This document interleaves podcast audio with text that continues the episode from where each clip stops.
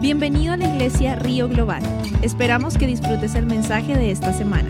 Para más información ingresa a globalriver.org.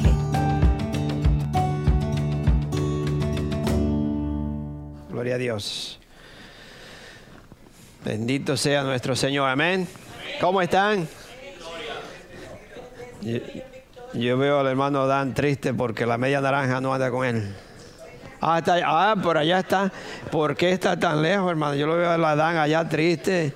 Hasta frío tiene, está así.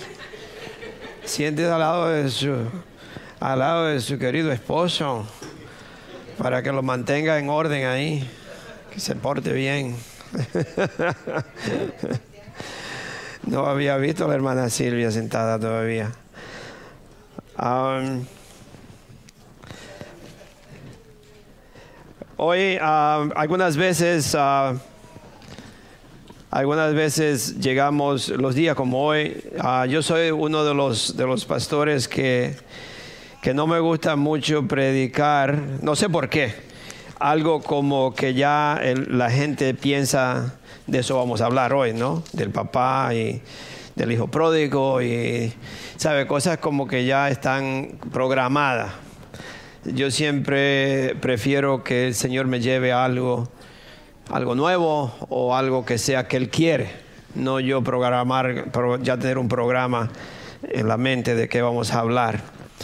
Pero le quería hacer algunas preguntas y quizás no necesariamente eh, para que la contesten, pero eh, ¿cuántos de ustedes, es una, una- una pregunta que usted diría, una pregunta tonta, ¿no? Una pregunta que diría, bueno, ¿por qué el pastor pregunta algo así, no? Pero ¿cuántos de ustedes se bañan cuando llegan del trabajo? ¿Tres, cuatro o todos? Casi siempre nosotros, si, si a menos que usted no ha hecho nada, no ha hecho nada y se quedó todo el día en la casa, pues usted quizás ese día no se baña. Quizás, pero casi siempre, casi, casi yo diría es normal que nosotros nos bañamos todos los días y más si usted viene del trabajo.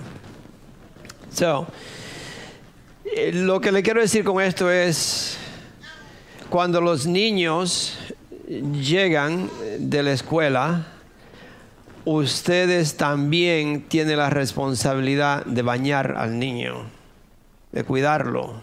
¿Sí? Amén. Pero lo que le quiero decir es que es lo más importante es que usted se sienta con él y lo limpia de la contaminación que trae de la escuela no, no en lo natural, sino lo que le están inculcando a los niños en la escuela, mis hermanos.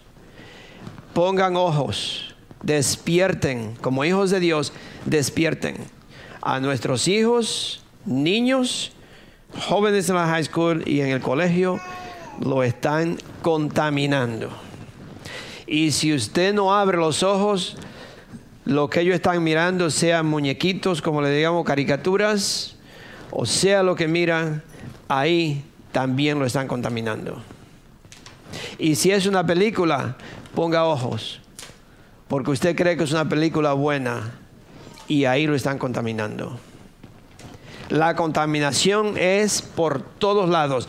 Y nosotros como hijos de Dios, como dijo Nicolás, nosotros como caminamos en la luz, es decir, somos transparentes. Si hay algo que está sucio en mi vida, si hay luz, pues uno lo ve. Si usted tiene una mancha en el pantalón, la camisa o lo que fuera, si, si es sin luz no se ve. Pero si hay luz, usted mira. So, tenemos que despertarnos y darnos cuenta que Satanás, usando al ser humano que no conoce de Dios, está contaminando, está destruyendo la juventud. Y yo le digo la juventud de 25 o 30 años para abajo, que están totalmente, totalmente, eh, yo le diría, tapado de, eh, de toda la corrupción que hay. Y nosotros como hijos de Dios, usted tiene que abrir los ojos y limpiar su casa, limpiar su familia, sus hijos cuando llegan, ore por ello inmediatamente. Dígale al Señor, Padre Santo, saca de la mente de mi hijo, de mi niño, de mi niña, saca, Señor, toda aquella corrupción que, quizás hoy hayan escuchado en la escuela. No deje que ellos eh, que, puedan retener nada de, lo, nada de lo que no es agradable, nada de lo que sea bueno para ellos. y, si es posible leer algo, algo con ellos, tratar de que entrarle en involucrarle la palabra de Dios a los niños desde ahora. Porque mis hermanos, nuestra generación, la que nos sigue a nosotros, si nosotros no lo, no lo preparamos, se van a perder. Se van a perder. Y aquí todavía los jóvenes pronto van a empezar las clases. Todavía aquí algunas veces se quedan los jóvenes. Así que yo le digo a ustedes, los jóvenes, abran los ojos no se dejen llevar por lo que está pasando, porque lo que está llegando es para destruirlo. Es para destruirlo, diseñado para destruirlo. Mantenerlo como esclavos, mantenerlo de eh, una forma que académicamente los muchachos hoy en día no saben ni siquiera escribir, ni siquiera saben casi leer, no saben ni siquiera ver un reloj si no es digital, no lo saben ver. Yo tengo un nieto que tiene 21 años, está en el ejército y no sabe ver un reloj con, agujas, si no es digital, no sabe la hora. Y yo me sorprendo con eso. Yo digo, pero ¿cómo puede ser? No sabe. Porque todo es digital. Todo es computadora. Antes yo no podía ni... la maestra le registraba a uno porque uno se ponía... La, eh, eh, si usted no era muy bueno en la matemática, usted se escribía los números en el pantalón para que usted estuviera sentado lo viera. Si la maestra le veía eso, tenía usted que ir regresar a la casa y quitarse. Usted no podía llevar en las manos nada escrito. Porque si lo veía, hoy usted puede ver todo en la computadora, en su celular, y aquí no hay. Por eso hoy en día yo le digo, eh, el, sistema está tan así que usted va al médico y el médico no tiene una idea de lo que usted tiene mientras la la computadora no se lo dice. Si la computadora no lo dice, el médico no sabe nada de lo que usted tiene. Porque ya no hay, no hay médico, no hay abogado, no hay nada. Todo es computadora, todo es digital la famosa red social. Son limpian a sus hijos. Y hoy el, título de la predicación es sé fuerte y valiente. Eh, yo, la palabra que le tengo para ustedes es eso, sé fuerte y valiente, o que el Señor nos dio para nosotros, por los tiempos que vivimos. Creo que específicamente por los tiempos que estamos viviendo. Y si usted ve el libro de Judas, no vamos a Judas, vamos a, a Primera de Corintios 16, pero el libro de Judas empieza con, con un tema o que él le quiere dar, hablarle a, a las personas de la salvación. Y porque la salvación es muy importante, amén. La salvación es una de las cosas más importantes de usted hablarle a una persona que acepte a Cristo, pero cuando el Espíritu Santo le muestra algo que, que era más eh, yo diría, más importante en ese, en ese momento, donde el Espíritu Santo eh, era como una emergencia. Era algo que inmediatamente cuando él dijo, te, iba o te quería escribir acerca de la salvación, pero hay algo que era más importante y era que se estaban infiltrando doctrinas destructivas en la iglesia. Entonces, eh, te quiero hablar de esto, pero te tengo que hablar de esto. Porque era más importante por la destrucción que estaba llegando a la iglesia de las doctrinas falsas y los, los, predicadores falsos, maestros falsos, profetas falsos. Y por eso él, inmediatamente, eh, en vez de la salvación, le dice, te iba a hablar de esto, pero te tengo que hablar de esto, porque esto es un peligro el peligro se ha entrado a la iglesia. Y por eso es, mis hermanos, que necesitamos muchas veces, se oye repetitivo cuando uno predica, pero es porque Dios nos está diciendo, ustedes tienen que mantenerse alerta, tienen que ser fuertes, porque ahora la situación no es afuera. Ahora la situación no es que nosotros estamos peleando con un enemigo que, no cree en Cristo. Ahora nosotros estamos peleando con un enemigo invisible que se entró a la iglesia que vive con nosotros, que está con nosotros. y tenemos que, estar alerta, estar despierto, estar seguro de lo que quién soy, como dijo Nicolás, están, están, están manipulando a los niños y a los jóvenes a creer algo que, eh, hacerle creer algo que es normal cuando Dios exactamente dice no es así. So, tenemos que despertar. Nosotros tenemos que estar firme en la palabra de Dios, seguro lo que he creído, seguro lo que quién soy quién soy, no, no solamente en lo natural de que soy hombre o soy mujer, sino quién soy yo. Yo soy un hijo de Dios y como hijo de Dios yo vivo en la luz. Yo no, no soy otra persona, no tengo que andar eh, involucrándome con esto, con aquello, sino que yo soy un hijo de Dios, soy una hija de Dios y yo estoy firme en quién soy yo. Amén. ¿Quién soy yo? Hoy quería eh, todo esto, antes de leer los versículos que le voy a leer en 1 de Corintios 16, solamente son dos versículos, el 13 y el 14, pero antes de leerle esto yo le quería preguntar, hacerle una pregunta, de nuevo es para que ustedes se la contesten ustedes mismos o ustedes se ponen a pensar en lo que yo le voy a preguntar. Y la pregunta es esta, ¿por qué o para qué usted viene a la iglesia? ¿Por qué o para qué viene a la iglesia? ¿Por qué viene a la iglesia? Porque si usted se puede quedar en la casa y ver todo en la red social, usted se podría pensar, ¿para qué vengo a la iglesia? ¿Qué es la razón? ¿Por cuál razón nosotros venimos a congregarnos? ¿Por qué venimos a la iglesia? Entonces usted se puede empezar a hacerse usted mismo esa pregunta en su casa o con su esposa, con sus hijos, y usted se pone a contestar esa pregunta, ¿por qué nosotros vamos a la iglesia? Si su hijo le pregunta o le hace esa pregunta, ¿por qué nosotros, papi, por qué nosotros tenemos que ir a la iglesia? Hoy el día está muy bonito, yo vamos al parque, vamos a la playa, vamos a pescar, vamos a hacer esto, papi, ¿por qué tenemos que ir a la iglesia? ¿Cuál es la razón que nosotros vamos a la iglesia? Yo no quiero ir a la iglesia. Hay muchas cosas mejores que hacer, me imagino, uno diría, ¿no? o alguien diría. ¿Por qué vamos a la iglesia? O el hijo le pregunta, ¿por qué tenemos que ir a la iglesia?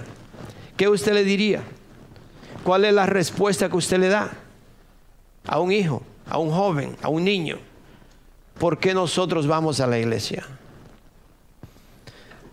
Usted puede leer en Hebreos, en Hebreo 10, 24 y 25, que ahí nos dice un poquito, nos menciona algo, antes de leerle el, el versículo que, tenía, tenemos para hoy, pero usted lo puede leer en Hebreos 10, 24 y 25, que dice algo muy importante. Dice, preocupémonos los unos por los otros, a fin de estimularnos al amor y a las buenas obras. Estimularnos los unos a los otros. Me imagino que si usted se queda solo en la casa mirando un programa, usted no va a estimular a nadie. Porque estimularnos a los unos a los otros no es solamente yo venir y pasarle la mano y decirle, wow, qué bien se ve, wow, qué bonito te sientes, ¿cómo te, cómo te va? Eh, eh, tú está bien y sí, todo eso está bien. Pero estimularnos muchas veces es que alguien me diga la verdad. Que alguien me diga, eso no está bien tal cosa no está bien, ¿no? Estimularnos unos a los otros es ayudarnos, somos hermanos. Hay un decir que siempre usted lo escucha, lo escuchaba yo antes de decir que un amigo no deja que un amigo maneje borracho. ¿Han escuchado eso antes? Sí. Entonces nosotros si somos hermanos en Cristo, si somos una familia y usted ve un hermano que algo no está bien, dele un abrazo y diga, esto no está bien, hermano. Hermano, lo que usted dijo, lo que usted hace no está bien. Eso es estimularnos unos a los otros, pero también, también nos, exaltamos a nosotros. Si yo vengo cansado, vengo preocupado, vengo cargado con algo, que alguien me diga, hermano, le voy a dar una mano. Hermano, venga, que yo le voy a ayudar. No se preocupe, que Dios está con nosotros. Nosotros, yo he pasado por situaciones similares a esto. Yo estoy aquí. Nosotros unidos vamos a superar esto. Vamos a ayudarlo. Vamos a hablar con, con otro hermano. Para eso somos una familia para venir a la iglesia y exaltarnos, ayudarnos unos a los otros, especialmente en estos tiempos. El versículo 25 nos dice la razón, una de las razones por la cual debemos asistir a la congregarnos.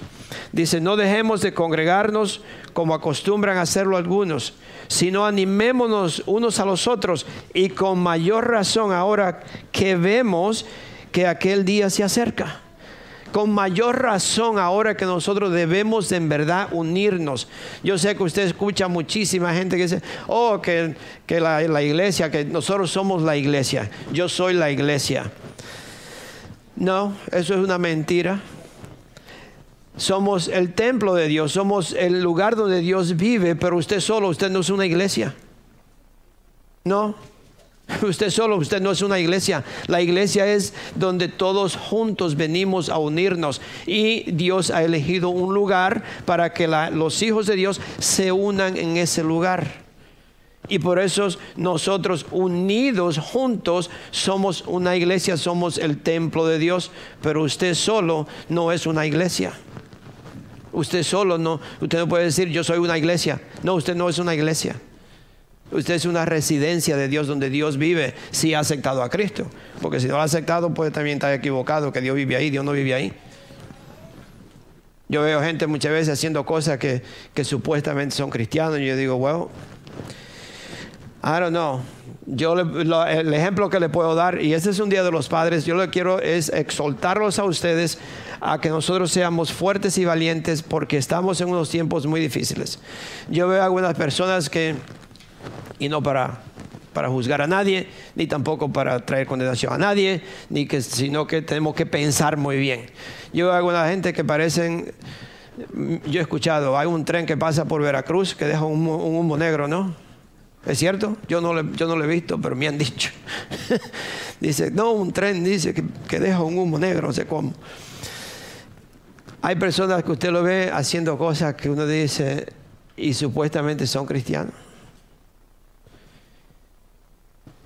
Yo he entrado a algunas casas que se sabe que fuman o que tienen animales, mucho, no uno, mucho, porque hay veces con un animal no, pero si tienen más usted entra allí y yo pienso, uh, yo no puedo estar mucho tiempo aquí.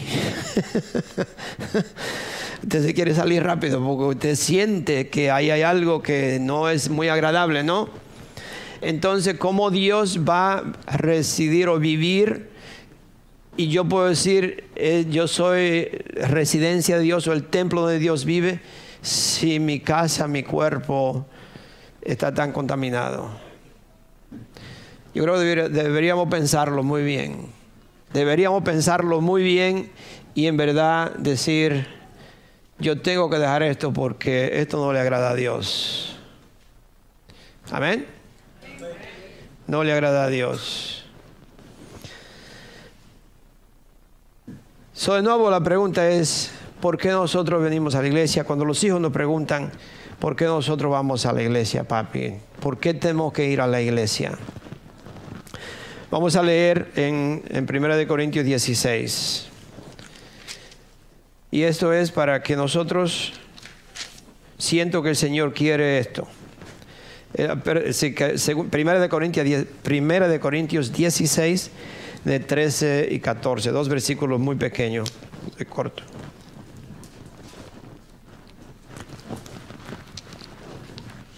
Y dice, manténganse alerta ¿Por qué usted cree que Pablo les escribe esto, pero esto es el Espíritu Santo hablando a través de Pablo, es Dios hablando. Sabemos que la palabra no es palabra de Pablo, sino es que palabra de Dios. Amén. La Biblia no es palabra de un profeta, es palabra de Dios. La Biblia no es palabra de, alguien que sabía escribir, no, es palabra de Dios. Es decir, que Dios la dictó, Dios el hombre la escribió, pero Dios fue quien dijo, pon esto aquí. Entonces, ¿por qué nosotros podríamos pensar que Dios dice que todavía esta palabra sigue, vigente hoy o está al día con nosotros? La palabra de Dios nunca caduca, nunca, pasa de moda. Es decir, que esto no era para ayer o esto no fue para antes, sino la palabra de Dios es siempre para hoy. Amén. No deje que nadie lo engañe y que hay personas que te encuentra por ahí una, yo, le digo, perdone la palabra que yo uso, pero yo he escuchado personas que yo digo que son tontos, que dicen que el Nuevo Testamento usted lo puede tirar, lo puede, lo puede quemar. Ah, el viejo, perdón, que el Viejo Testamento usted lo puede quitar, lo puede quemar. Ah, no escuche esa gente. Yo lo puedo decir, no lo escuche. Pero ¿por qué la palabra de Dios? La palabra de Dios sigue para nosotros vigente. ¿Por qué Dios se preocupa, o no se preocupa, pero Dios se empeña en decirnos a nosotros, manténganse alerta? ¿Qué es estar alerta? ¿Qué sería para nosotros estar alerta? Estar pendiente.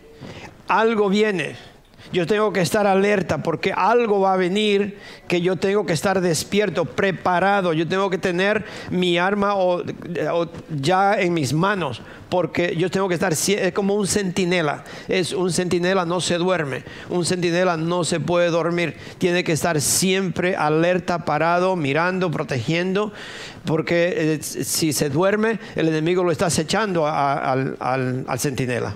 Si el centinela se descuida o se va para otro lado, el enemigo viene. Ese es el momento que está precisamente está esperando que el centinela se descuide para entrar. Entonces nosotros somos, lo que está diciendo aquí, manténganse alerta, manténganse despierto, manténganse como un centinela, siempre, siempre, siempre alerta, mirando. No se duerman, no, no se vaya para otro lado. La otra, la otra cosa que le, quería yo le quería decir es, nosotros en, mi país, en Santo Domingo, se, juega mucho el béisbol. Soy béisbol. Eh, eh, tiene usted que tener muchas habilidades para en verdad poder jugar ese deporte. No, se ve fácil, pero no es fácil. Entonces, cuando, usted, cuando una persona está entrenando, especialmente si es un niño, el, el coach, la persona le enseña al niño cómo pararse, cómo agarrar el bate, cómo posicionarse para pegar a la bola, cómo el, brazo tiene y, a qué distancia de lo que le llaman el home plate, tiene, a qué distancia debe de estar. So, el coach tiene que constantemente estarle diciendo al niño la posición que se debe poner para él poder pegarle a la, a la bola que le van a tirar constantemente va creciendo y le va enseñando. Pero si usted lo deja, usted se da cuenta que muchas veces el niño empieza o quiere imitar a otro quiere, tomar, quiere empezar a, tomar, a agarrar una posición que no es de él, que no es la, correcta para él. Si aquel ya está entrenado de esa forma, quizás él lo puede hacer, pero yo no puedo seguir a esta o imitar a alguien. Yo tengo que seguir la posición del coach que me está entrenando a mí, porque esa es la posición que yo debo de llevar. Y Dios es nuestro coach. Dios es el que nos posiciona, Dios es el que me dice, nosotros, nosotros tiene que posicionarte de esta forma, tiene que caminar de esta forma, no trate de imitar a nadie, sigue mis pasos, sigue las instrucciones mías, porque yo soy el coach, yo te voy a entrenar. Mis hermanos, por eso es que Dios nos manda, está alerta, cuida tus ojos, mírame a mí, no mire para otro lado, no te duerma permanezcan firmes en la fe, sean valientes y fuertes. Es algo que solamente en este versículo, si nosotros quisiéramos en verdad, podríamos durar tres o cuatro o cinco domingos predicando solamente de mantenerse alerta, de permanecer firmes en la fe, sean valientes y fuertes este, este versículo 13 tiene una cantidad de cosas para nosotros decir, ¿por qué Dios me dice manténme alerta? He cerrado los ojos en esta situación. Me he descuidado en esto. Me he descuidado con mis hijos. Me he descuidado en la casa con mi esposa. Yo no he sido alerta con lo que he estado viendo. Yo no he sido alerta cuando yo hago otras cosas. Entonces usted tiene que estar pendiente siempre. decir, yo tengo que estar alerta. Porque Satanás me está rondeando y me está haciendo la vida imposible en muchísimas áreas de mi vida porque yo me dormí en esta área. Y dice el versículo 14, hagan todo con amor, todo con amor. Un hijo de Dios se conoce por el amor. Un hijo de Dios se conoce porque todo lo que hace lo hace por amor. Lo hace con amor. Lo hace siempre mostrando el amor de Dios. So, la iglesia o el templo no es una idea del hombre. Muchas personas creen que la iglesia, el establecimiento que nosotros tenemos, aquí podríamos decir Global River Church, fue una idea de los pastores y que los pastores decidieron, vamos a hacer una iglesia porque aquí, eh, perdone que le diga, porque muchas personas piensan así o, o hay líderes que lo han hecho por esa razón, aquí hay ganancia. Vamos a hacer una iglesia porque aquí hay ganancia. Aquí yo tengo la vida fácil. Mis hermanos, no sé, aquí no, no, no muchos, yo sé que aquí está el pastor Miguel, creo que el único pastor que hay, no sé si hay otro, o está en camino, pero la vida de un pastor es difícil. Yo no sabía. no lo considero un trabajo. Definitivamente no. Yo trabajaba antes como cocinero y me acuerdo que el dueño me dijo varias veces que me quería, como dice, que yo tomara el restaurante y que me quedara con el restaurante. Y alguna vez yo nunca le pregunté, bueno, ¿me lo está vendiendo, me lo está regalando o qué? Pero él me ofrecía algunas veces. Y, y un día mi hija me dijo, que vive en Nueva York, me dijo, sí, sí, papá, te puede, ¿por qué no? Porque tú, tú, tú eres que cocina y todo ahí, ¿no? Y le dije, mira, lo que Dios me ha dado, yo no lo cambio, ni aunque me lo regalen. Lo que Dios me ha dado, mientras Dios no me saque, yo no me voy. Porque lo que Dios me ha dado a mí vale diez mil veces más que cualquier restaurante del mundo y todo lo que el mundo me pueda ofrecer. Lo que Dios me ha dado lo más bonito que se siente, y no sé si usted lo ha sentido, pero se siente tan bonito usted ver una persona que se entrega a Dios y ver el cambio de esa persona. Para mí, eso es lo que yo busco ver una persona que en verdad cambia, que en verdad vive para Dios, que camina los caminos de Dios. Eso es lo más bonito que puede haber. Y usted, cuando usted lleva a una persona a Cristo y siente que esa persona en verdad confesó a Cristo como Señor y Salvador, y hay un, usted siente como esa, ese gozo, y usted dice, wow. Ah, esta persona aceptó a Cristo. Esta persona se entregó y sigue caminando en los caminos de Dios. Es muy bonito. La iglesia o el templo no es una idea del hombre, mis hermanos. No es una idea del hombre, fue un orden o un mandato de Dios, si usted no lo sabía. La iglesia es un, es un orden de Dios, es un mandato de Dios. Vamos a verlo en Éxodos. Y se nos va, no vamos, vamos, bueno, terminamos porque Éxodos 25. Éxodos 25 del 1 al 9.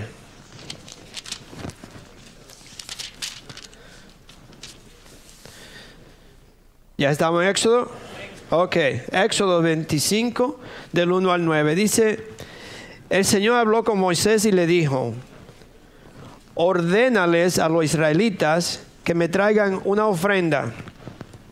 Mira lo que dice, ordénale a los israelitas que me traigan una ofrenda la deben presentar todos los que sientan deseos de traérmela. Mire cómo es Dios. Ordénale que me traigan una ofrenda.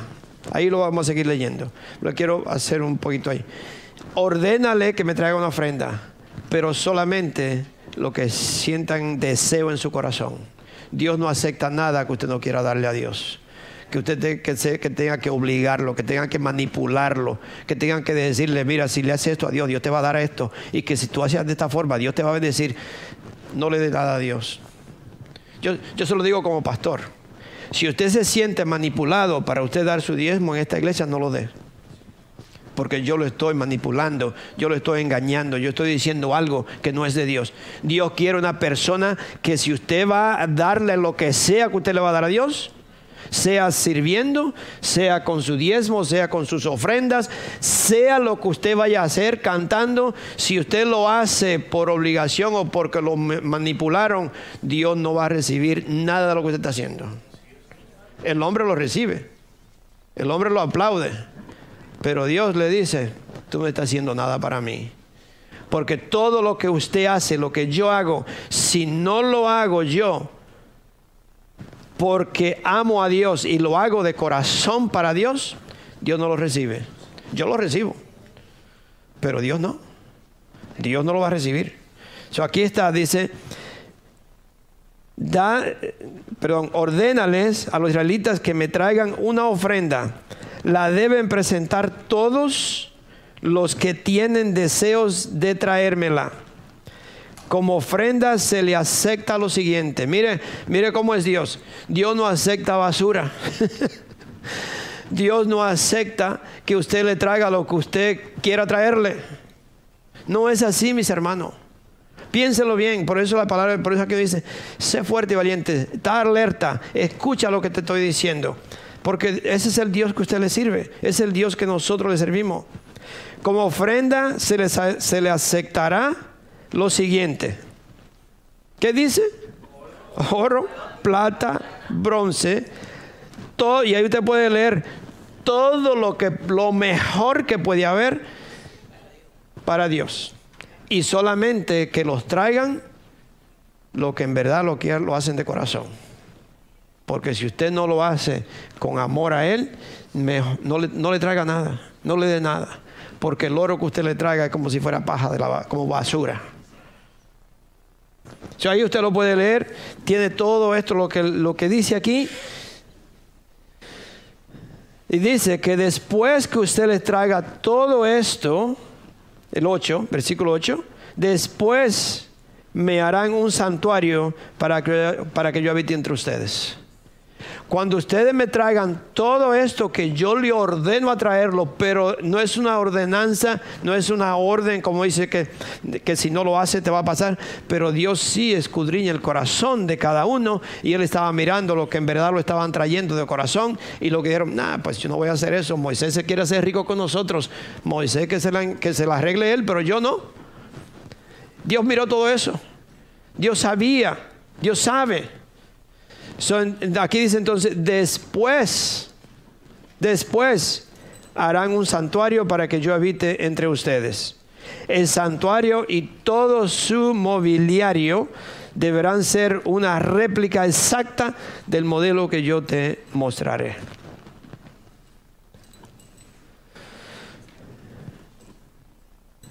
Mis hermanos, también vemos que nosotros podemos ver en, las escrituras de Dios que Dios mandó a hacer o a construir el tabernáculo o el templo en ese entonces con Moisés, el tabernáculo portátil. ¿Sabe qué es portátil? Te lo puede mover, lo puede llevar. ¿Qué no está diciendo esto? Nos está indicando el deseo de Dios de caminar con su gente, andar con su gente donde quiera que ellos fueran, que Dios había un lugar para que ellos se congregaran. ¿Por qué Dios lo hizo así? Si no hubiera sido así, hubiera dicho, no, no hagan nada y cada uno se reúne en su propia casa. No, no, no, ustedes se queden allá está bien porque yo lo escucho, yo estoy en todas partes. Porque ¿no sería cierto eso?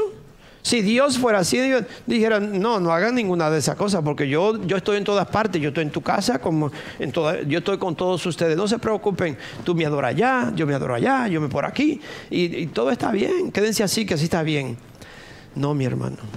Es una mentira de Satanás cuando usted escucha que la gente dice que hoy yo no me tengo que congregar, no tengo que ir a la iglesia. Oh, no, porque allí lo que solamente piden el diezmo y allí yo tengo que dar esto y tengo que dar aquello. No de nada. No de nada. Si es así, no de nada. Porque mis hermanos, todo lo que yo hago para Dios, yo tengo que hacerlo de corazón, porque le amo. Porque le amo. No hay de otra. So Dios quería un, un, tabernáculo portátil, indicando que el deseo de Dios es de caminar con su gente cuando ellos se movían de un lugar a otro. Y para estas personas lo que dieron, las personas que daban aquí, si usted sigue leyendo, se va a dar cuenta que después Moisés tuvo que decirle, ya no den más, ustedes están dando demasiado. Qué bonito sería eso hoy en nuestra iglesia, ¿eh? que los pastores se pudieran parar y decir, no, no, no, paren, paren, paren. Así Moisés le, tuvo, le dijo, tuvo que pararlo y decir, no, ya es demasiado, ya no den más. porque querían seguir dando más. So, para ellos fue un privilegio muy grande ser parte de la construcción del santuario de Dios. Qué bonito era eso, ser parte de la construcción de Dios, ser parte del templo, ser parte de, de, lo que Dios está haciendo. Es una bendición muy grande, mis hermanos, que ustedes sean parte. Hoy en día nosotros somos parte de la, de la construcción de la iglesia. Nosotros somos parte, ustedes son parte de todo esto si lo hace con amor. Yo le he dicho que ustedes saben, muchos de ustedes saben los ministerios que nuestra iglesia tiene alrededor del mundo. Ustedes, nosotros como iglesia, ustedes como iglesia están invirtiendo en, en, en muchísimas partes. En Mozambique, en África, están invirtiendo en Nepal. Ustedes están invirtiendo en Costa Rica, en Colombia, en España, en Santo Domingo, en Punta Cana. Porque los diezmos, los diezmos, las ofrendas que ustedes dan eh, van a todas partes, aquí alrededor de, Wilmington. Y, y, quizás no se dan cuenta y no, es, no, es, no está para que nosotros estemos eh, aplaudiendo, diciendo, wow, mire, yo estoy dando en todas partes. No, no, usted le está dando a Dios y Dios se, se encarga de distribuir donde Él lo quiere llevar. Pero usted sea fiel a lo que Dios nos manda hacer en todo. Nosotros somos parte de esta, de esta eh, construcción de Dios, de construir la iglesia, pero tenemos que usar el mejor material.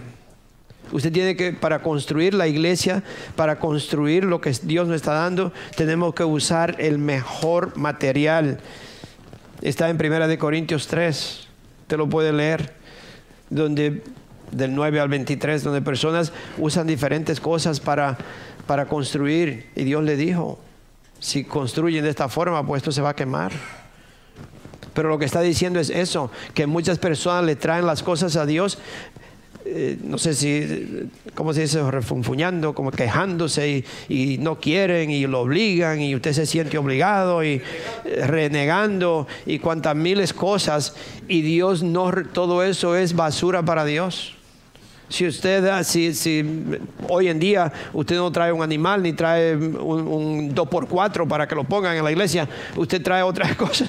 Usted, usted trae el, el trabajo que usted puede hacer, si, si, es arreglar, arregla, si es pintar, pinta, si es limpiar, limpia, y si es el dinero, dinero, pero todo lo tiene que hacer con amor. Con amor, con amor a Dios. Todo es Él. So, traiga lo mejor para Dios, mis hermanos, lo mejor. So, yo, la pregunta le podría yo hacer es, ¿están ustedes dándole a Dios voluntariamente y con deseo de corazón? En verdad le están dando a Dios voluntariamente y con deseo de corazón. Porque tiene que ser voluntario. Tiene que ser voluntario y con amor a Dios, de corazón a Él. Acuérdense que cuando Dios manda hacer algo es porque Él tiene un plan con nosotros. Cuando Dios nos manda hacer algo, cuando Dios le, le, pone algo a ustedes, si los hijos le preguntan, ¿por qué hacemos esto? ¿Por qué vamos a la iglesia? ¿Qué tenemos que hacer? Eh, usted le puede decir, es porque Dios tiene un plan con nosotros. Dios tiene un plan con nosotros. Y siempre acuérdese que Dios tiene un plan con nosotros. Puede ser que las cosas eh, naturalmente no, no, se ven bien en el instante y parecen mal, pero cuando sus hijos, su esposa, su esposo se, se desespera un poco y dice, aguántate, espérate, espérate, espérate, vamos a orar. Porque Dios tiene un plan con nosotros. Nosotros somos hijos de Dios. Y todo lo que Dios, todo lo que viene a mi vida, todo lo que me pasa, pasó por las manos de Dios es un sedazo, podríamos decir, sift. Todo lo que me viene a mí está sift por las manos de Dios. Está sedaciado por las manos de Dios. Si Dios lo permitió, es porque Dios tiene un propósito en mi vida. Dios tiene un plan conmigo. Dios tiene un plan conmigo. Puede ser en, la pobreza, en la enfermedad, como dice, todo lo que venga, todo lo que me viene, Dios tiene un plan en mi vida. Yo soy un hijo de Dios. Amén. Usted esté firme, por eso sé fuerte. No importa lo que me venga. Yo, a mí que nadie me venga a cambiarme de esto, a cambiarme de aquello. Que, mira, no, no, yo soy un hijo de Dios. Yo vivo bien. Yo, yo hago un repaso en mi vida. Yo no he fallado en esto. Yo no vivo en pecado. Yo no estoy haciendo nada. Eh, si el Espíritu Santo le revela cositas pequeñitas que usted quizás sin darse cuenta, pues en el instante arrepiente y diga, perdóname Padre Santo, en, este, en esto no me di cuenta, Señor que no lo hice bien. Entonces usted le pide perdón a Dios, Dios es, Dios es justo y verdadero para perdonarnos, entonces usted se entrega, pero nosotros no estamos, usted hace un chequeo, yo no estoy haciendo nada mal, yo esto, lo chequeé, todo bien, todo bien, todo bien. ¿Sabe qué? No, nosotros somos hijos de Dios y lo que nos está pasando ahora es porque Dios tiene un plan para mi vida. Yo he escuchado personas que pierden el trabajo y que se, encuentran en una situación muy difícil, pero si encomiendan todas sus cosas al Señor, si encomiendan todo lo que sea al Señor, es porque Dios está mostrándole algo y Dios tiene un plan. Dios tiene un plan. Soy un hijo, soy una hija de Dios. No podemos hacer, dejar de, no confiar en el Señor. So dígale a sus hijos, Dios tiene un plan con nosotros. Dios tiene un plan con nosotros. Amén. Y dígale a sus hijos, dígale lo que Dios ha hecho en su vida. Dígale cómo Dios nos trajo a nosotros hasta aquí, cómo Dios me protegió, cómo Dios me ha bendecido. Ayer estaba escuchando al pastor eh, Bishop, algunos de ustedes lo conocen, morenito que donde se predica en la iglesia americana, de cómo él llegó a los Estados Unidos. Él llegó a los Estados Unidos desde África, de, de Nigeria, creo Nigeria, Nigeria, Nigeria. Eh, como dice, Imposible venir de, Nigeria a los Estados Unidos con una visa. Imposible. Entonces eh, había un programa que usted ponía su nombre y era como una lotería. Usted se podía ganar eso. Y entonces en el colegio con sus amigos, ellos eran cristianos, él dice, con sus amigos todos llenaron y se reían y no, y que yo, yo voy a hacer y no, y que tú vas a hacer. Y, y él decía, tú verás que Dios me va, yo siento que yo voy a estar en los Estados Unidos. Y mandaron eso como, como, como si iba a ser un juego. Lo mandaron. Como jóvenes en el colegio lo mandaron. Y él dice una cosa así, dice que, todos mis, mis amigos tenían novia. Y me dice, pastor, yo no tenía novia. Y yo, yo le decía a ellos, ellos le preguntaban, ¿y por qué que tú? Y le decía, no, porque mi novia está en los Estados Unidos. mi novia. Y ellos se burlaban de él, se reían de él. Y cuando le decían, oh, no, no, lo que pasa es que todavía está en Estados Unidos. Pero como una burla. Y como a los cinco meses de mandar, ya se le olvidó eso, ni se acordaba de eso. Le llegó una carta, tú has sido elegido. Él dice que en su casa su papá y su mamá y él dice, no, pastor, nosotros brincábamos y hacían de todo. Y dice, por eso hoy, hoy se compra mucha ropa, porque la ropa que él usaba era que cuando el papá ya no, la usaba, él la llevaba al, a donde le arreglaban la ropa y le arreglaban la ropa del papá y esa es la ropa que él usaba para ir al colegio. los zapatos se los dio un amigo y dice que un día la mamá del amigo lo vio y conoció los zapatos porque fue ella que se lo compró y lo vio y le dice, esos zapatos son de mis hijos, quítese los zapatos, pero dice, duro, le dijo. Y dice, Pastor, that's why I always, I have a lot of shoes. tengo muchos zapatos, dice, tengo mucha ropa, pero me acuerdo. Salió de, tuvieron que coger dinero prestado. La hermana de él cogió dinero prestado, el hermano mayor cogió dinero prestado, el papá cogió dinero prestado. Todo eso para comprarle el vuelo. Y, salió sin ni, un, sin ni un centavo, ni un cinco, nada. No sabía ni venía para Nueva York. Dice, cuando llegó al aeropuerto, una persona lo vio y le dice, dice, no sé cómo, no me acuerdo, pero le dijo, mira, el Señor me dijo que te diera 100 dólares.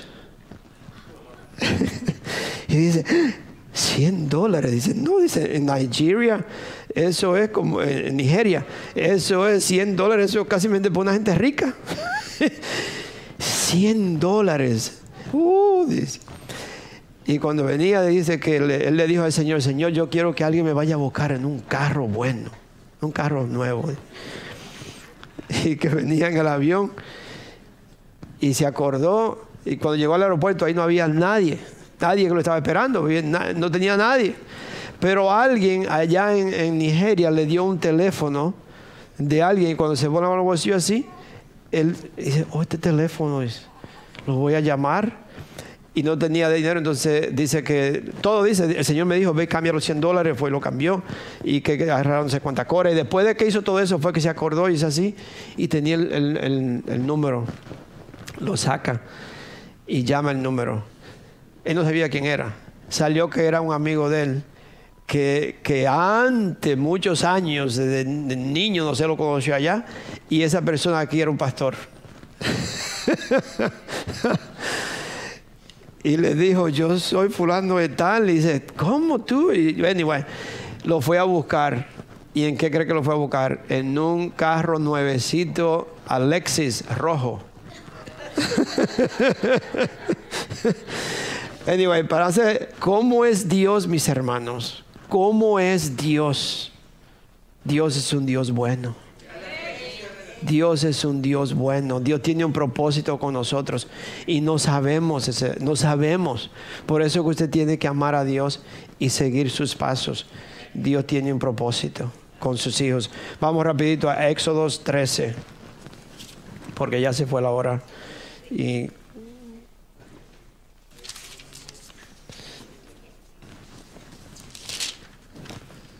¿Será que yo hablo mucho? Porque algunas veces yo veo personas que hablan mucho y yo veo la hora y veo la hora y, no, la hora sigue igual.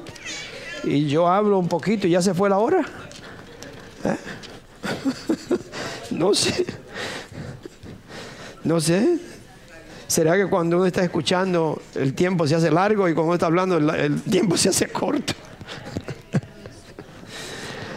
ok, Éxodos 13, 14 al 15. Dice, el día de mañana, el día de mañana cuando tus hijos, cuando sus hijos les pregunten, ¿y esto qué significa? Le dirán, el Señor, el Señor desplegando su poder nos sacó de Egipto. Usted le podría decir así a sus hijos, Dios por su misericordia me sacó donde yo vivía y usted le puede ir contando a sus hijos. Hoy él dice, Pastor eh, Funche dice, que el, papá de él siempre le contaba historia. Y él dice, cuando, cuando él tuviera hijos, dice, yo nunca voy a hablar así. Dice, Pastor, y ahora yo le estoy contando todo a mis hijos. ahora yo me paso diciéndole lo que yo tuve que pasar y cómo yo vivía. Y aquí eso es lo que está diciendo. Cuéntele a sus hijos, dígale a sus hijos de dónde Dios me trajo, de dónde Dios me sacó. Gracias a Dios que Dios me ha traído a un, a un, lugar de bendición. Por eso nosotros tenemos que estar agradecidos. Por eso nosotros venimos a la iglesia a adorar a Dios con los hermanos. Por eso yo estoy agradecido de Dios. Por eso yo aclamo a Dios todos los días en mi casa, en la iglesia. Tenemos que ir a la iglesia. Mira dónde Dios me sacó, cómo yo vivía. Quizá algunos de ustedes no tienen un pasado malo. Yo definitivamente le he dicho varias veces y quizás me han escuchado, yo, yo vengo de un campo, pero gracias a Dios, yo acordándome de mi niñez, andaba sin zapato, sin camisa, con un short chiquito, pero me acuerdo como que era un paraíso porque es un, un, lugar tropical, es un lugar donde hay río, donde hay muchísimas frutas, donde hay muchísimas aves y animales y de todo. Y yo vivía feliz, así. So, para mí, yo no tengo un pasado feo de niño sino era, era, para mí era muy bonito, acordándome cómo era. Quizá cuando estaba allá no, no lo quería, pero ahora pienso, uh, desearía yo vivir así. sí. Pero aquí, mire, eso es lo que le está diciendo. Esto significa, les dirán, el Señor desplegando su poder nos sacó de Egipto, es decir, de la esclavitud que vivíamos antes, nos sacó del mundo de Egipto, país donde fuimos esclavos.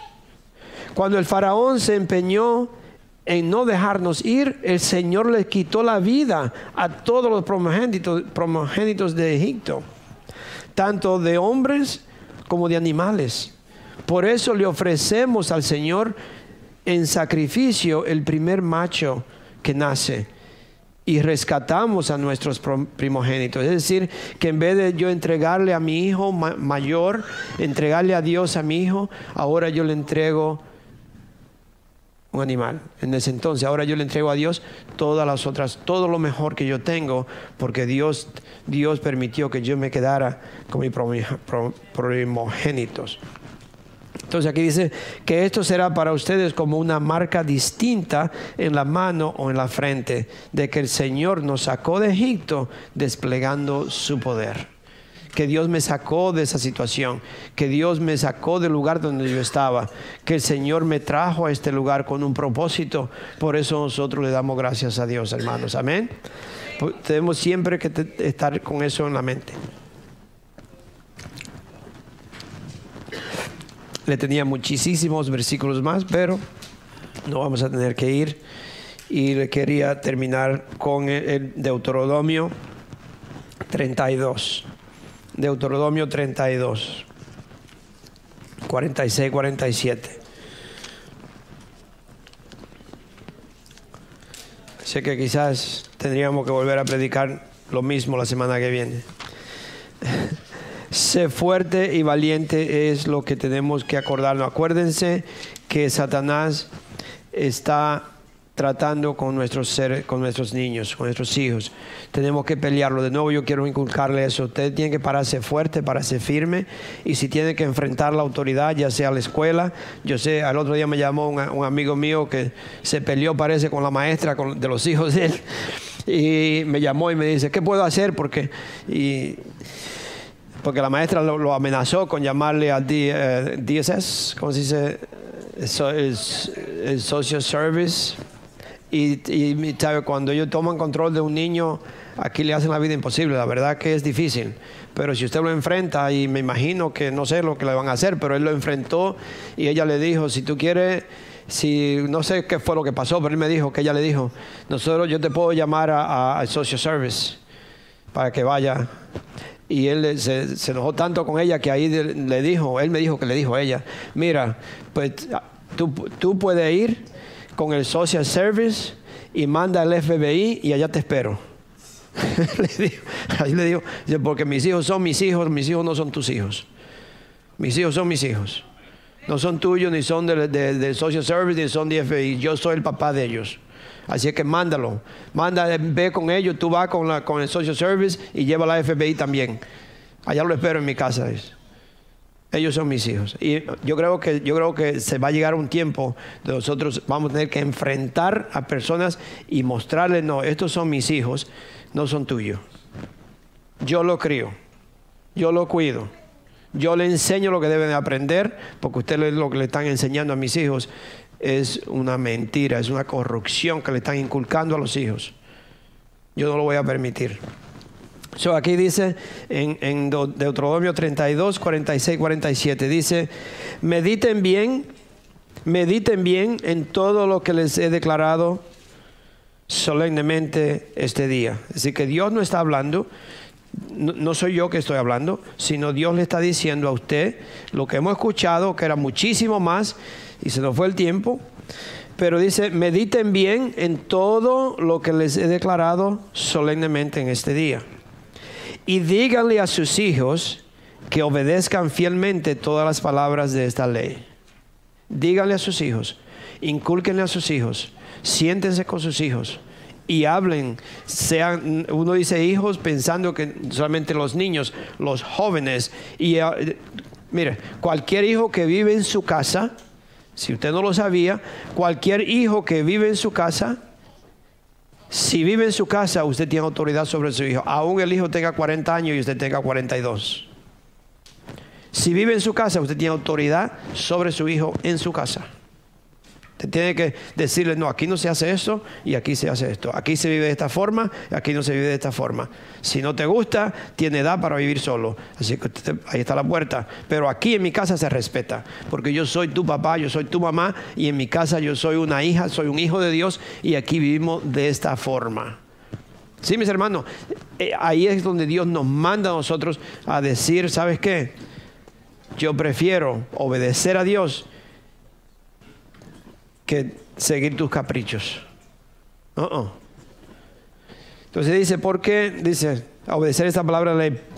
Porque no son palabras vanas para ustedes. En otras palabras, podríamos decir, no son palabras de hombre, no son palabras cualquiera cosa, son palabras que te van a ayudar porque no son palabras vanas para ustedes, sino que de ellas depende su vida. Por ellas vivirán mucho tiempo en el territorio que van a poseer al otro lado del Jordán. Es decir, de, si nosotros seguimos la palabra de Dios, obedecemos la palabra de Dios, a nosotros nos va a ir bien. ¿De dónde? Cuando salimos de la esclavitud a la libertad. Pero la libertad no es libertad al albedrío, sino libertad que ahora yo no tengo que hacer nada de esto, ahora yo todo lo pongo en las manos de Dios y yo vivo para adorar a Dios y para alabar a Dios. Amén. Amén. Vamos a ponernos de pie. Gloria a Dios, Padre Santo. Te doy las gracias, Señor, una vez más por este, este día y la palabra que tú nos has dado, Señor, a ser fuerte y valiente, Señor no echarnos atrás en la verdad, que vivimos saber quién somos. Somos tus hijos, Señor. Somos hombres y mujeres, Señor, que hemos sido lavados por la sangre de Cristo. Somos más que vencedores porque tú vives con nosotros. Señor, so ayúdanos, Dios mío, a seguir adelante, a caminar en obediencia, Padre, escuchar tu palabra, vivir tu palabra, a hacer tu palabra. Señor, predicar tu palabra. Gracias, Padre Santo, por, por esta palabra de hoy, Señor. Ayúdanos, Dios mío. Te pido, Señor, que seguimos adelante en, este día, Señor. Vamos a tener el convivio, que sea un tiempo, Señor, de compartir, de convivir como hermanos. Señor, que somos una familia de Dios. Gracias, Padre Santo. En el nombre de nuestro Señor Jesucristo. Amén.